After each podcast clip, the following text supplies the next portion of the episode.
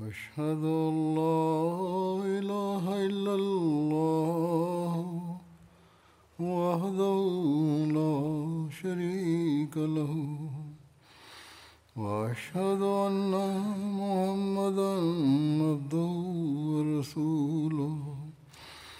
أما بعد فأعوذ بالله من الشيطان الرجيم. بسم الله الرحمن الرحيم.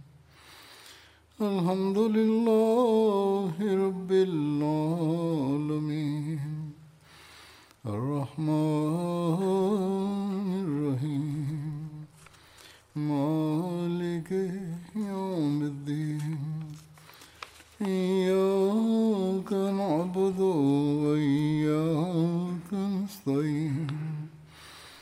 اهدنا الصراط المستقيم صراط الذين أنعمت عليهم غير المغضوب عليهم ولا الضالين Vie et les événements de la vie du calife Abu Bakr as-Siddiq radhiyallahu anhu. Et j'avais déjà décrit le statut d'Abu Bakr anhu aux yeux du saint prophète Mohammed.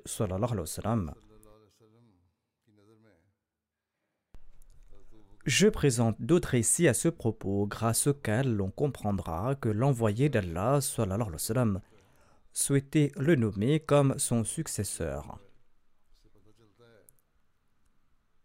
Voir le saint prophète Mohammed Pesos lui avait indiqué qu'Allah nommerait Abu Bakr anhu comme son calife et comme son successeur après lui. Aïcha relate Le messager d'Allah m'avait dit durant sa maladie Fais venir Abu Bakr as-Siddiq et ton frère pour que je puisse consigner un texte en écrit. J'ai peur que quelqu'un émette un souhait ou dise que je mérite davantage ce poste. Or, Allah et les croyants renieront toute autre personne hormis Abu Bakr as-Siddiq. En d'autres termes, si quelqu'un d'autre se proclame successeur, il sera rejeté et Abu Bakr as-Siddiq sera le successeur. Huzaifa bin Yaman rapporte Le messager d'Allah a déclaré Je ne sais pas combien de temps je vais rester parmi vous. Ainsi donc, suivez-moi et suivez ceux qui me suivent. Et il faisait référence à Abu Bakr et à Omar. Abu Huraira disait J'avais entendu l'envoyé d'Allah déclarer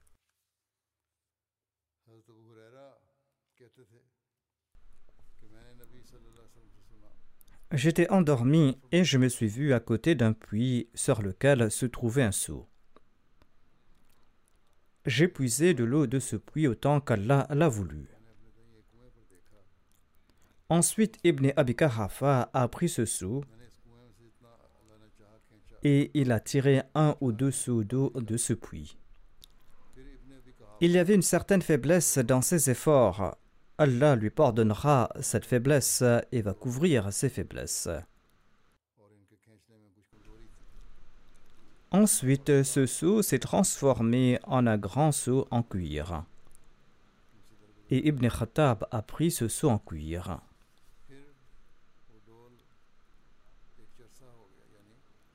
Je n'ai jamais vu aucune force accomplissant un travail aussi incroyable que Romar.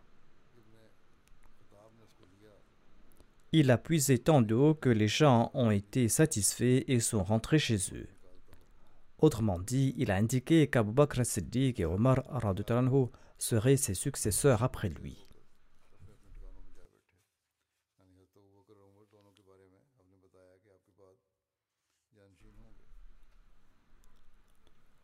En citant d'autres compagnons, j'avais déjà présenté des détails sur le comportement d'Abu Bakr Siddiq et ses vertus lors de l'incident de la calomnie contre Aïcha radhiyallahu anha. Ici, je présente une courte partie de ces récits. Cette accusation portée contre Aïcha Talanha était une montagne écrasante pour celle-ci.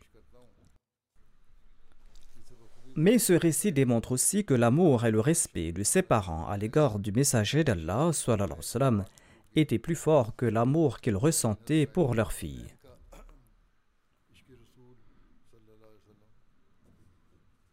Durant toute cette période, ils ont gardé leur fille dans cet état dans lequel le saint prophète, paix soit lui, avait jugé approprié de la garder.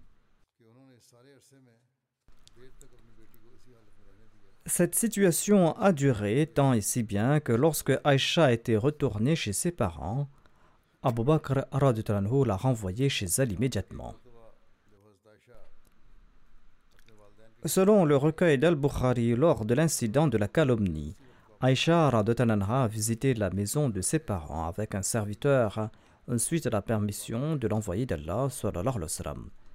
Aïcha relate Je suis entré dans la maison et j'ai trouvé ma mère au au rez-de-chaussée de la maison et mon père Abu Bakr Siddiq se trouvait dans la chambre en haut. Il lisait le Saint-Coran. Ma mère m'a demandé Oh ma chère fille, pourquoi es-tu venue? Je lui ai raconté l'incident, mais j'ai constaté qu'elle n'était pas autant surprise que moi.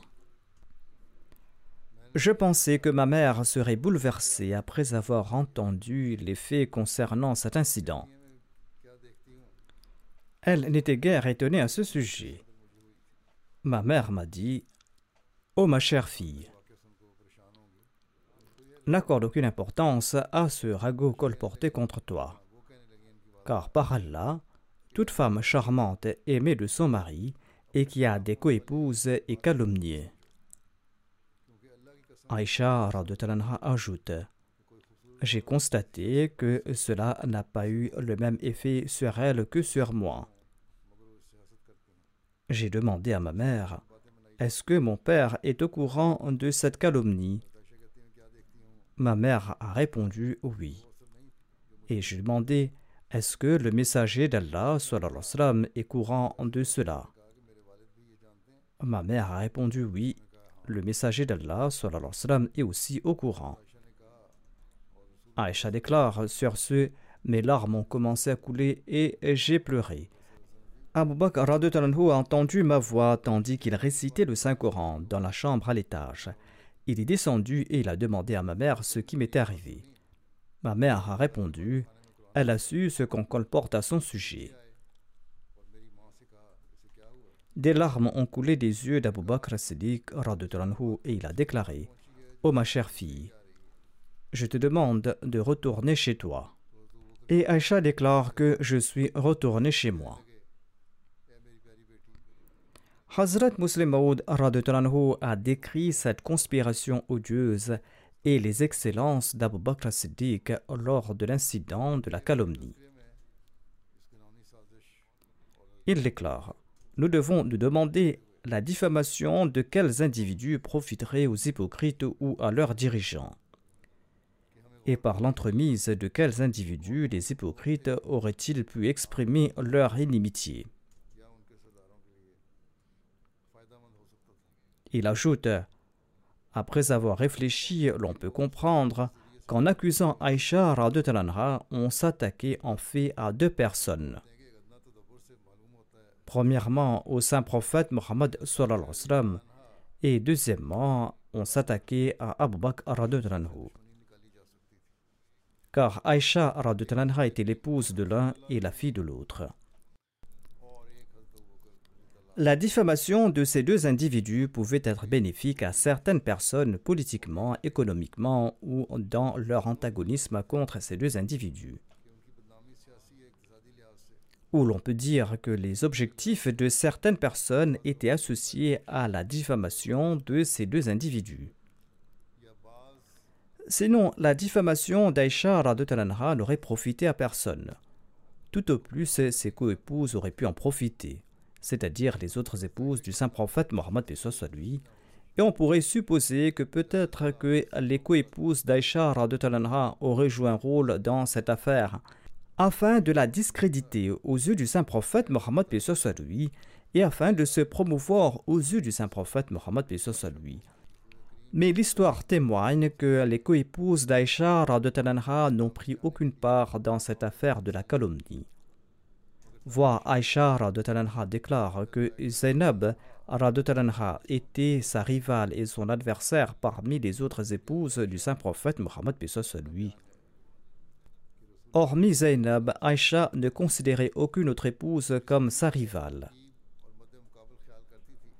Or, Aïcha déclare Je ne pourrai jamais oublier la gentillesse de Zainab à mon égard.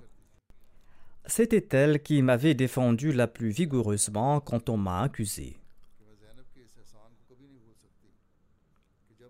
Ainsi donc, seules les coépouses d'Aïcha pouvaient nourrir de l'inimitié à son égard. Et elles auraient pu prendre part à cette calomnie si elles le souhaitaient, afin de discréditer Aïcha aux yeux du saint prophète Mohammed lui et afin de se promouvoir à ses yeux. Mais l'histoire prouve que les épouses du saint prophète lui n'ont joué aucun rôle à cet égard. Et chacune d'entre elles n'ont fait que louer Aïcha Le saint prophète Mohammed lui a évoqué cette affaire à une autre de ses épouses et celle-ci a déclaré je n'ai vu que du bien dans la personne d'Aïcha Talanha. Ainsi donc, les seuls qui auraient pu exprimer leur inimitié à l'égard d'Aïcha Talanha étaient ses coépouses, c'est-à-dire les autres épouses du saint prophète Mohammed lui. Cependant, celles-ci n'ont joué aucun rôle à cet égard. De même, il n'y a aucune raison pour que les hommes soient hostiles aux femmes.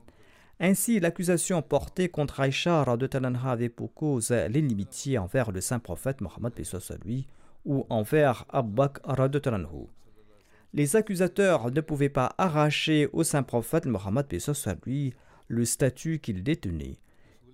Ses opposants craignaient de ne pas atteindre leur objectif même après le départ de l'envoyé d'Allah. En effet, ils avaient constaté que c'était Abu Bakr as-Siddiq qui méritait le statut de calife après l'envoyé d'Allah, et soit.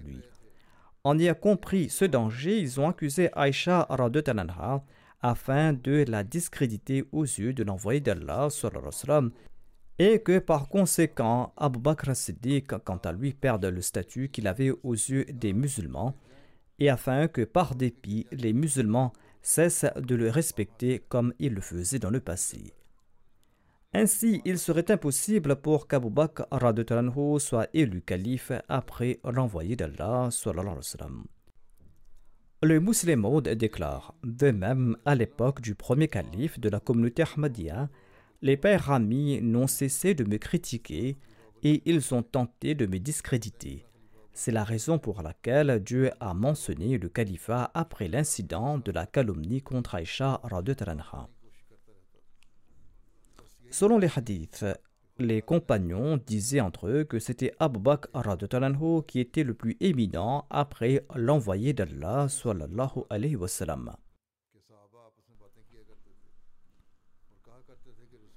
Selon les hadiths, une fois, un individu a dit au saint prophète Mohammed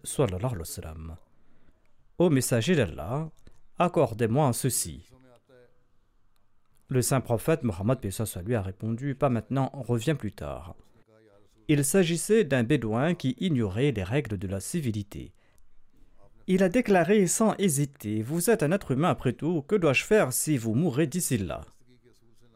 L'envoyé d'Allah a déclaré si je ne suis plus en ce monde, eh bien, va voir Abu Bakr Siddiq, il va combler tes besoins. Selon les hadiths, une fois, le saint prophète Mohammed lui a dit à Aïcha Ô Aïcha, je souhaitais nommer Abu Bakr après moi, mais je sais qu'Allah et les croyants ne seront satisfaits de personne d'autre hormis lui. C'est pour cette raison que je n'ai rien dit à ce propos. Par conséquent, les compagnons savaient tout naturellement qu'Abu Bakr était le plus éminent après le saint prophète Mohammed lui, et c'était lui qui était éligible à devenir son calife après lui. La vie mécoise du saint prophète Mohammed soit lui était telle qu'il n'était pas question d'État islamique et de sa gestion. Mais après l'arrivée du saint prophète Mohammed lui à Médine, l'État islamique a été établi et tout naturellement les hypocrites se sont posé des questions à ce propos, quand nombre de leurs espoirs ont été anéantis en raison de son arrivée à Médine. Abdullah bin Ubay bin Saloul était furieux lorsqu'il a constaté que les possibilités pour lui de devenir roi disparaissaient. Quoiqu'en apparence il s'était rejoint aux musulmans, il n'a cessé de nuire à l'islam. Étant donné qu'il ne pouvait rien faire, eh bien son unique désir était de devenir roi de Médine après le décès du saint prophète Mohammed mais dès que l'État a été établi parmi les musulmans et qu'ils ont constaté qu'il y a un nouveau système, eh bien ces musulmans ont commencé à interroger le saint prophète Mohammed lui sur le mode de la gestion de l'État islamique. Notamment, qu'adviendra-t-il de l'islam après lui et que doivent faire les musulmans à ce propos? Quand Abdullah bin Ubay bin Saloul a constaté cette situation, il a pris peur de n'avoir aucune part dans l'État islamique qui sera établi après le saint prophète Mohammed lui.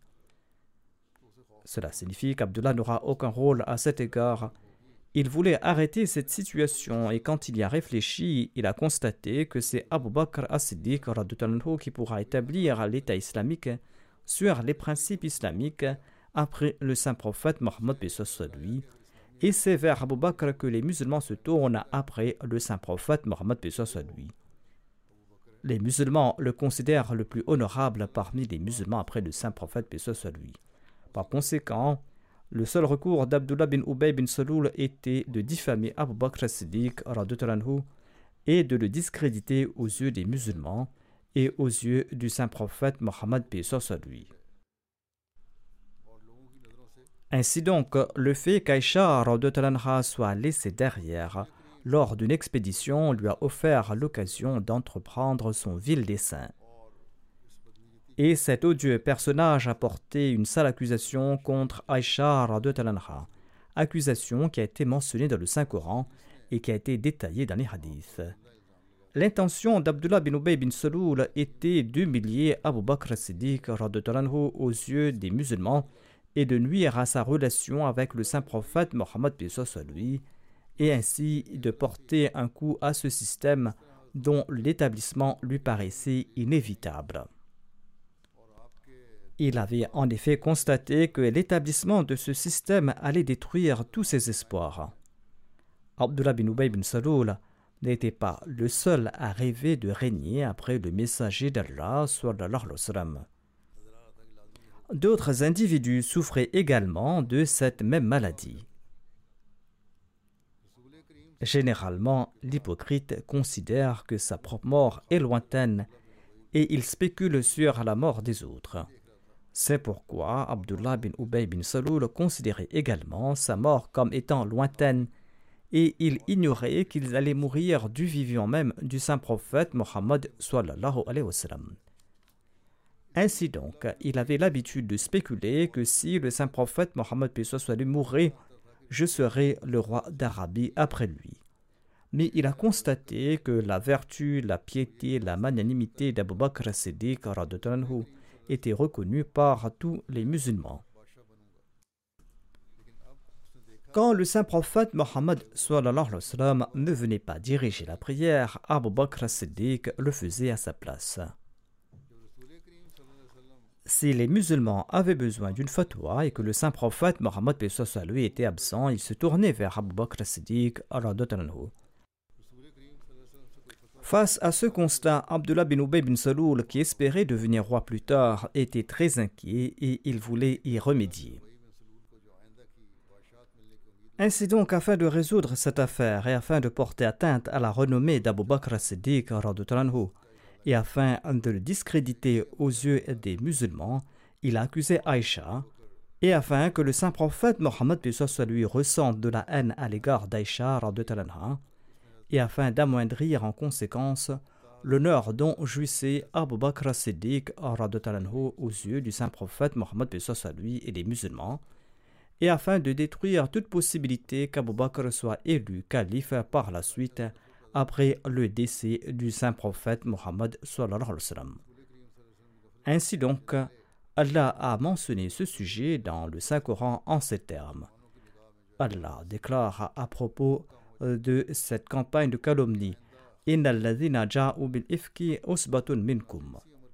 ceux qui ont accusé Aïcha sont un groupe d'entre vous, les musulmans. Allah ajoute de plus La.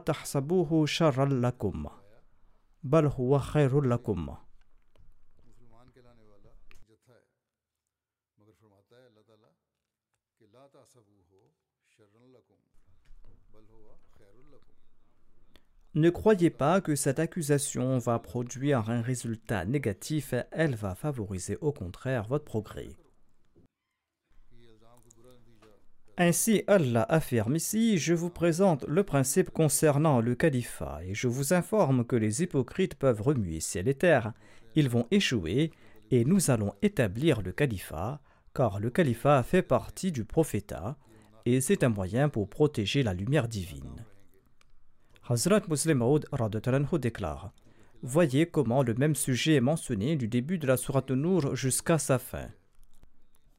Tout d'abord, Dieu a évoqué l'accusation portée contre Aïcha Le but principal de cette accusation était d'humilier le calife Abu Bakr et de nuire à sa relation avec le saint prophète Mohammed lui et de le déshonorer aux yeux des musulmans afin qu'il ne puisse devenir calife après le saint prophète Muhammad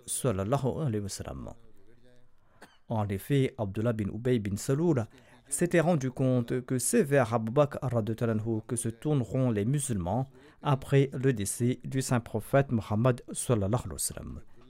Si le califat est établi par l'entremise d'Abu Bakr Siddiq les rêves de royauté d'Abdullah bin Ubay bin Saloul ne seront jamais réalisés. C'est pourquoi Allah a mentionné le califat après avoir mentionné cette accusation et il a déclaré que le califat n'est pas une monarchie. Il s'agit d'un moyen pour maintenir la lumière divine.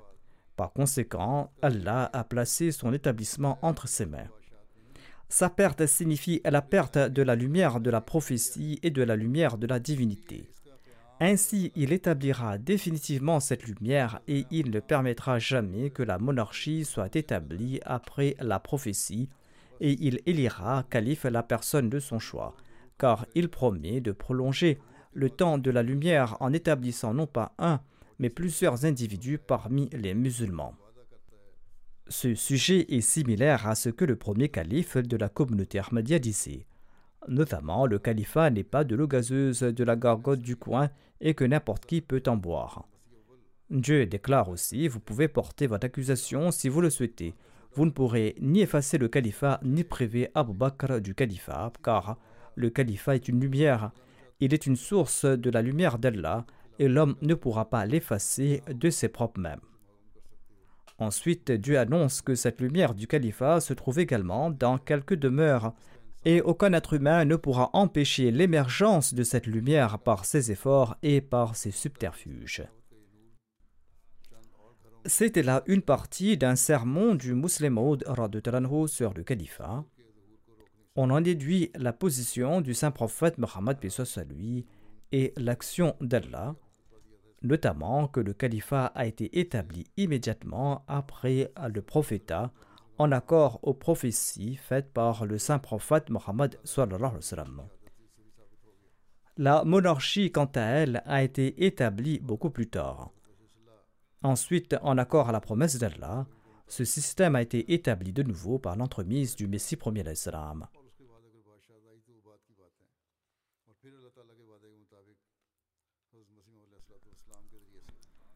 Voici un récit sur le renoncement et l'humilité d'Abu Bakr as-Siddiq.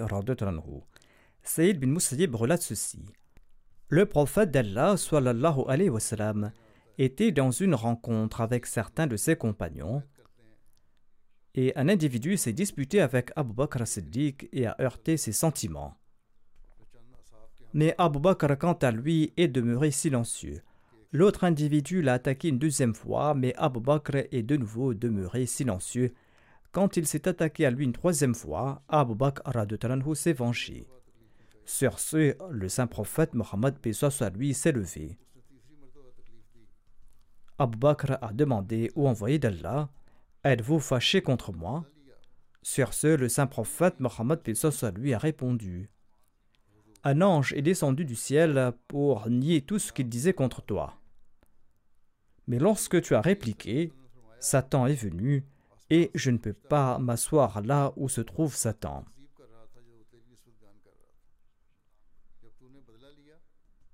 Le saint prophète Mohammed a aussi déclaré Ô Abu Bakr, trois points sont vrais.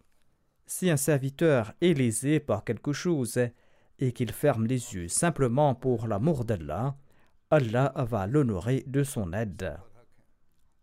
Et Allah augmente les biens de celui qui ouvre la porte d'une œuvre charitable avec l'intention de respecter les liens de parenté. Troisièmement, Allah réduit les biens de celui qui a recours à la mendicité avec l'intention d'accroître sa richesse. Le Messie premier l'Islam a décrit les qualités du calife Abu Bakr en ces termes. Il déclare à son propos Abu Bakr Siddiq possédait la marifa parfaite, la gnose parfaite, et il était un gnostique. Il connaissait la personne de Dieu. Il était de nature très douce, il était très bienveillant, il était des plus humbles et très indulgent et très pardonnant. Il incarnait la compassion et la miséricorde, et il était connu par la lumière de son visage, il avait une relation très proche avec le saint prophète Mohammed à lui, et son âme était liée à celle du saint prophète Mohammed et il était recouvert de la même lumière qui couvrait son maître. Il était caché sous l'ombre subtile de la lumière du messager d'Allah et il se trouvait sous sa grande bonté. Abu Bakr Siddiq s'était distingué de tous dans sa compréhension du Saint-Coran et dans son amour pour le chef des prophètes et la fierté de toute l'humanité. Quand la vie de l'au-delà et les secrets divins ont été révélés à l'envoyé d'Allah, eh bien, Abu Bakr Siddiq a brisé toutes ses relations mondaines et il a mis de côté tout attachement physique et il s'est paré de la couleur de son bien-aimé et il a renoncé à tous les désirs de ce monde pour le seul désirer, et il a débarrassé son âme de toute souillure physique, et il s'est paré de la couleur du vrai Dieu unique, et il s'est perdu dans la robe du Seigneur des mondes. Quand le véritable amour de Dieu s'est éveillé dans ses veines, dans les profondeurs de son cœur, et dans chaque particule de son être, et dans chacune de ses actions et ses paroles, et dans ses moindres faits et gestes, eh bien c'est là qu'il a porté le titre d'Assiddiq. Et il a reçu une connaissance abondante, fraîche et profonde de la personne de Dieu, le meilleur des donateurs. La vérité était la qualité inaltérable d'Abu Bakr Siddiq et c'était là un trait naturel chez lui. Les signes et les lumières de cette vérité se manifestaient en sa personne dans chacun de ses mots, dans chacune de ses actions, dans chacun de ses mouvements, dans chacun de ses sens et ses émotions. Et il a été inclus dans le groupe des bienheureux par le Seigneur des cieux et de la terre. Il était un reflet du livre de la prophétie, et il était le maître de la vertu et l'imam des jeunes hommes, et il était l'une des personnes distinguées détenant le caractère des prophètes. Le Messie premier salam déclare Ne pensez pas que ces propos sont des exagérations de ma part ou que c'est une attitude apologétique indulgente à son égard. Ne croyez pas qu'il s'agit d'une expression de vénération. Il s'agit en fait de la vérité que le Seigneur Tout-Puissant m'a dévoilée. Le Messie premier salam déclare ici que c'est Allah en personne qui m'a directement révélé sa description, ses louanges et ses traits et ses vertus du calife Abu Bakr as-Siddiq. Ensuite, le Messie premier salam déclare Abu Bakr as-Siddiq avait une confiance entière dans le Seigneur des mondes et il accordait moins d'importance aux moyens. Et dans son comportement et dans ses manières, il était le reflet de notre messager et maître, sallallahu alayhi Il nourrissait une affinité éternelle avec l'envoyé d'Allah, la meilleure de la création. Et c'est la raison pour laquelle il a acquis par son entremise ce que d'autres n'ont pas pu obtenir depuis longtemps et dans des contrées lointaines. Abu Bakr Siddiq faisait également partie des 14 compagnons du messager d'Allah. Ali bin Abi Talib a rapporté à cet égard. L'envoyé d'Allah a déclaré En effet, chaque prophète a reçu sept nobles compagnons, ou il aurait tout simplement dit sept compagnons. Et le saint prophète, paix soit lui, a déclaré que Dieu m'en a accordé quatorze. Le narrateur déclare Nous avons demandé à Ali Qui sont-ils ces compagnons? Il a répondu Moi et mes deux fils. Il y a aussi Ja'far. Il y a aussi Hamza, Abu Bakr. C'est-à-dire, il y a Ali et ses deux fils. Il y a Ja'far, Hamza, Abu Bakr, Omar, Moussa bin Omer, Bilal, Salman, Ammar, Mirdad, Huzaifa et Abdullah bin Masoud.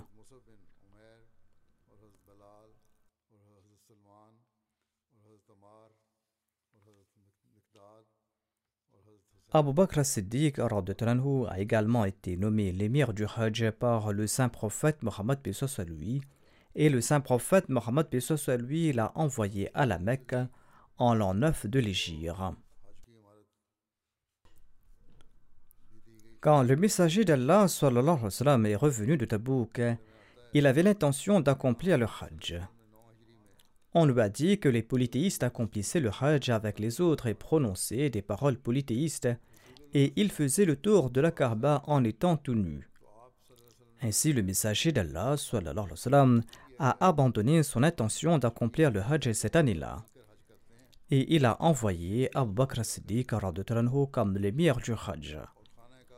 Abu Bakr Siddiq a quitté Médine avec 300 compagnons et le saint prophète Mohammed lui a envoyé avec eux 20 animaux sacrificiels autour du cou desquels le saint prophète lui lui-même a placé des symboles de sacrifice et qu'il avait marqués. Abu Bakr Siddiq avait emmené cinq animaux pour le sacrifice.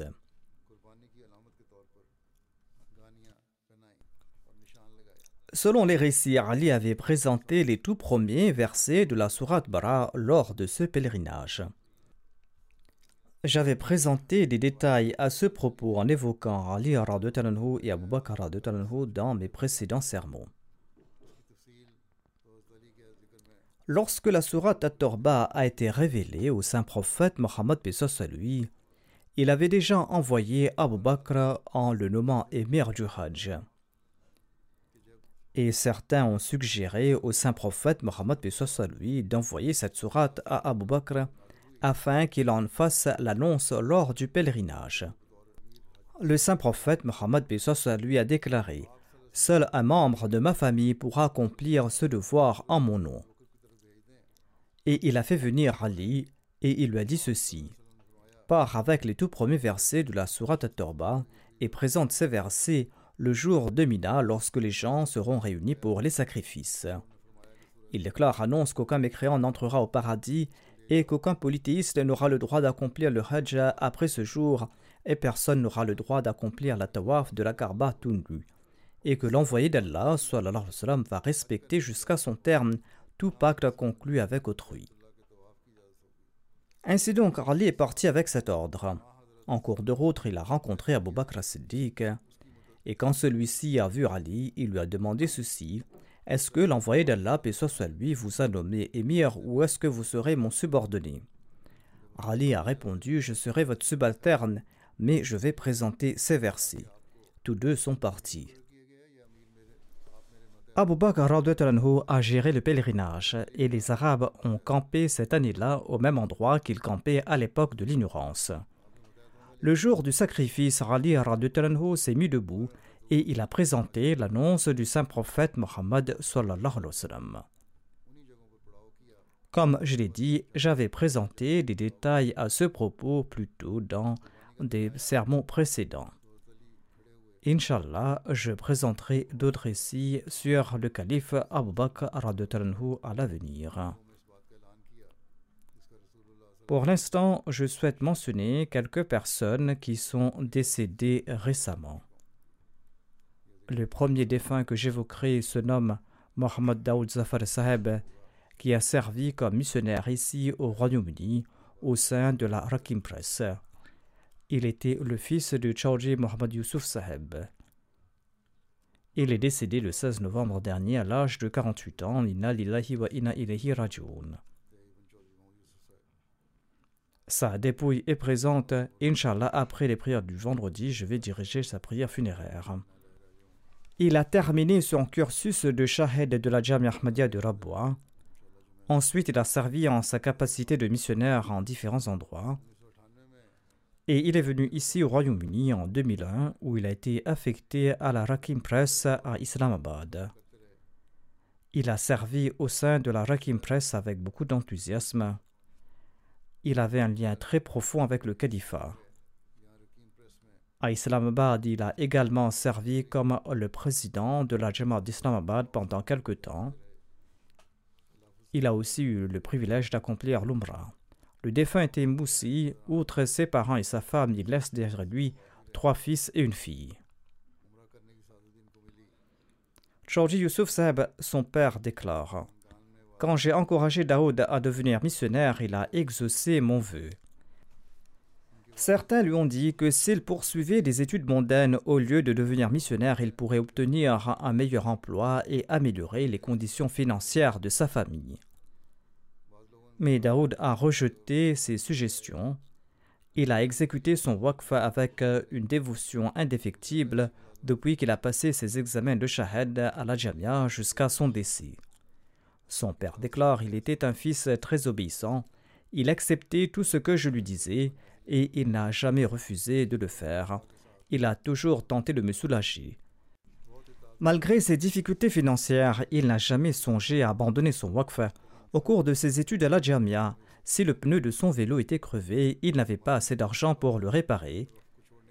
Il gonflait son pneu à la maison et il arrivait à atteindre la Jamia, et il en faisait de même sur le chemin du retour. Et il ne s'est jamais plaint. Il était obéissant au calife de l'époque et il comprenait ses intentions. Mobarika Sahiba, son épouse, déclare à son sujet Nous avons vécu ensemble 22 ans. Il avait un cœur très doux, il était très diligent, il avait une grande confiance en Dieu et il servait tout le monde de manière désintéressée. Durant notre vie, en de nombreuses occasions, certaines choses semblaient impossibles. Quand je me demandais comment cela va se faire, il me disait de placer ma confiance en Allah et que tout irait bien. Et par la grâce d'Allah, il en était ainsi. Il conseillait toujours à ses enfants d'être bienveillants envers autrui et de ne jamais causer aucun tort à personne. Il disait souvent à ses enfants je suis ce que je suis aujourd'hui en raison de ma relation avec le califat et avec la Jamaat.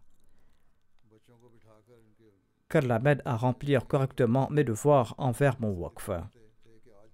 Tel était son désir. Dharmana Sahiba, sa fille aînée, déclare Il nous demandait une seule chose être de bons musulmans Ahmadis et de prendre soin des gens autour de nous et de nuire à personne. Rohan, son fils aîné, déclare Mon père était très soucieux de notre formation spirituelle à chaque fois que nous lui posions une question. Lui étant missionnaire, a tenté d'y répondre à la lumière de l'enseignement coranique et en présentant l'aspect religieux. Le défunt était atteint de cancer et sa condition s'était aggravée durant ces derniers jours. Fouad Daoud, son fils de 15 ans, déclare que durant ces derniers jours, il m'a dit ceci Je voulais te voir vivre une belle vie mais mon Dieu a décidé autre chose à mon sujet, et je suis satisfait de son décret. Le défunt a toujours conseillé à ses enfants d'être attachés à la Jamaat et au califat. Qu'Allah leur permette de suivre ses conseils et qu'Allah accepte ses supplications en leur faveur.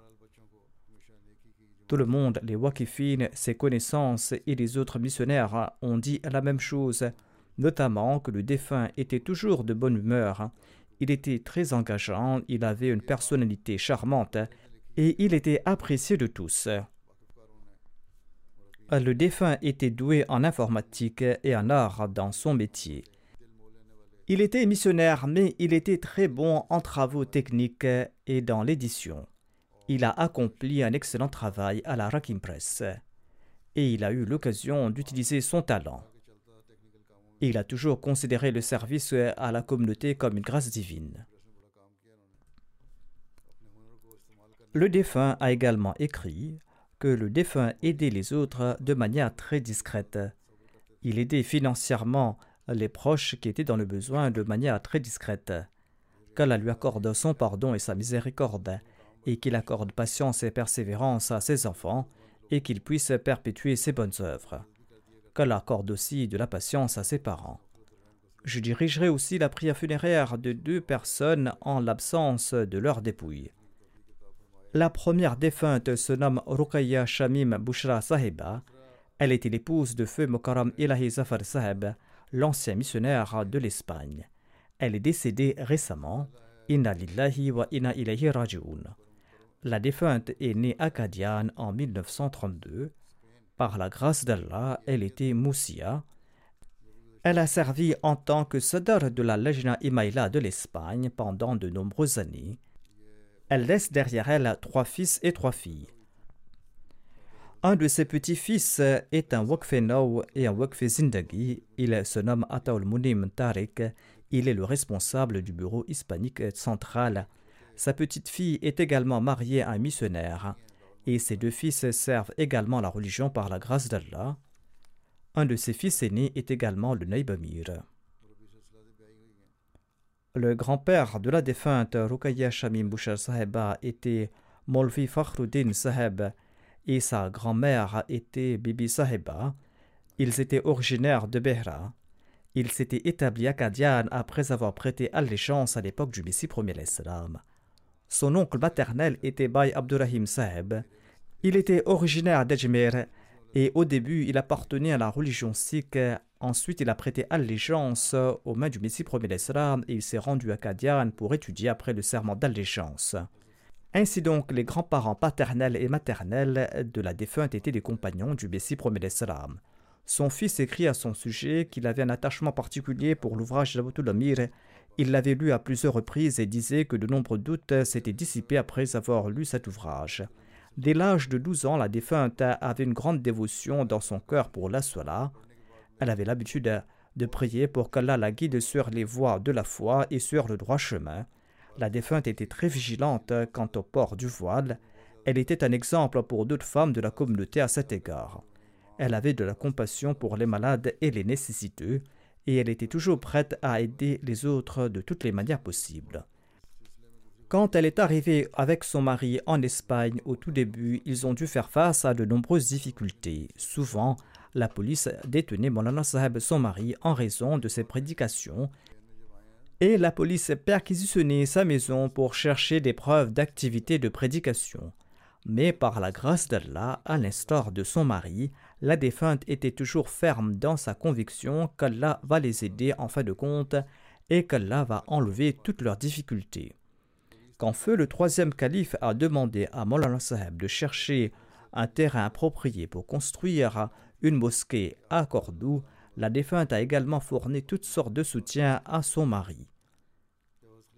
Son fils écrit à ce sujet que quand la construction de la mosquée Basharat a débuté, elle accompagnait quotidiennement son mari en bus de Cordoue à Pedroabad pour superviser l'avancement des travaux de construction.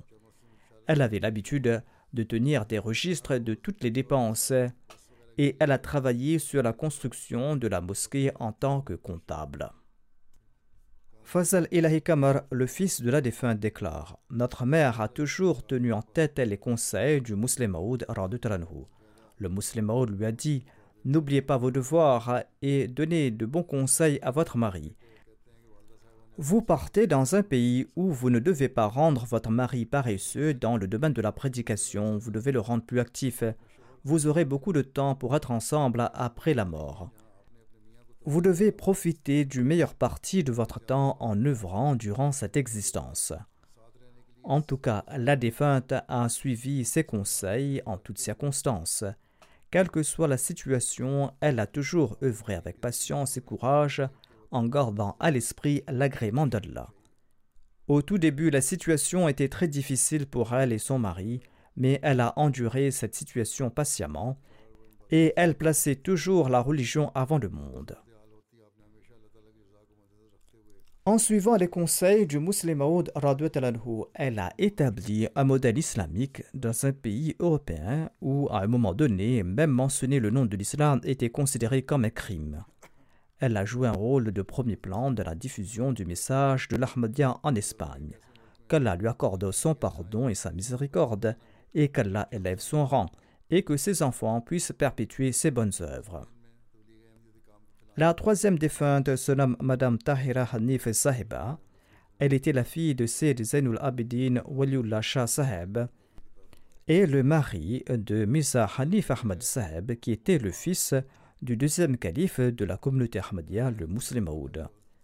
La défunte était décédée récemment. Inna lillahi wa inna ilayhi raji'un. Par la grâce d'Allah, la défunte était Moussia. Comme je l'ai dit, elle était la belle-fille euh, du Muslim Maoud et elle était également ma tante maternelle. Elle est née acadienne en 1936. Son père était Syed Zainul Abidin Walullah Shah Sahab, comme je l'ai dit. Il est l'auteur d'un commentaire du Sahih al-Bukhari en de nombreux volumes. Le défunt était en effet un grand érudit. Il a vécu dans des pays arabes et la mère de la défunte était Sayyida Sayyara Sahiba. Elle était originaire de Damas et elle était d'origine arabe.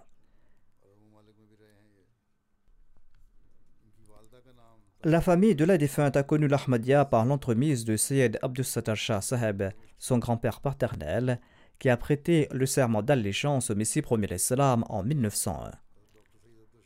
Allah a guidé tous les membres de sa famille, grands et petits, à travers des rêves et a fortifié leur foi.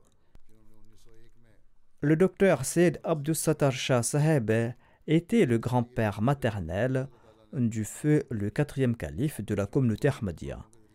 La défunte était donc sa cousine.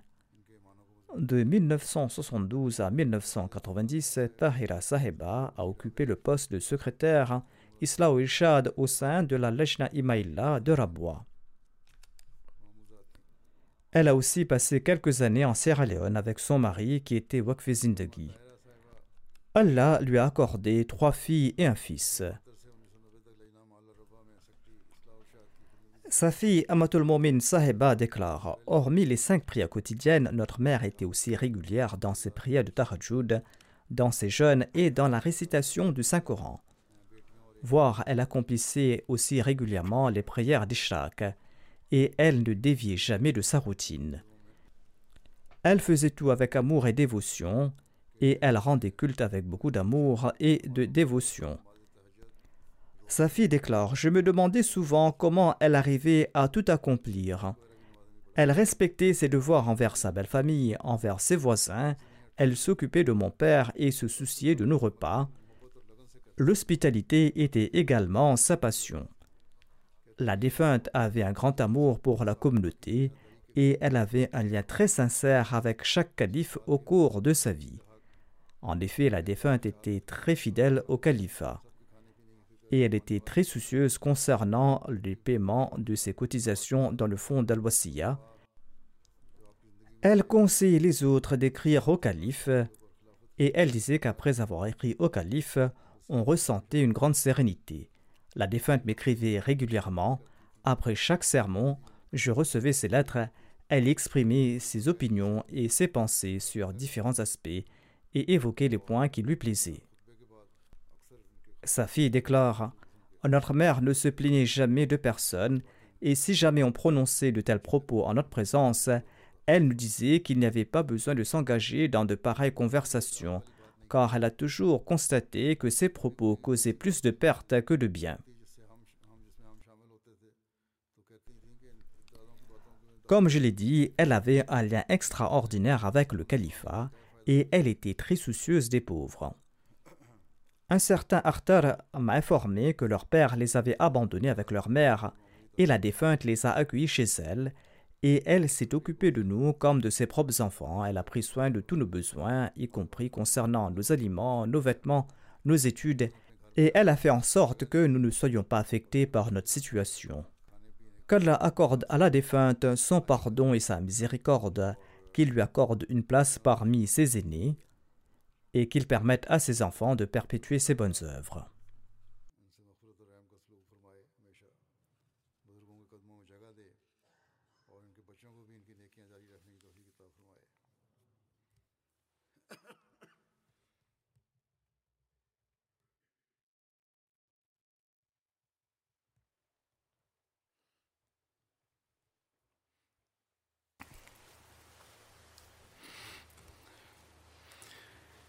الحمد لله الحمد لله نحمده ونستعينه ونستغفره ونؤمن به ونتوكل عليه ونعوذ بالله من شرور انفسنا ومن سيئات اعمالنا.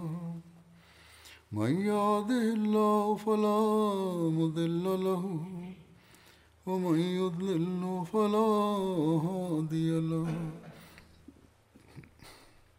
ونشهد أن لا إله إلا الله.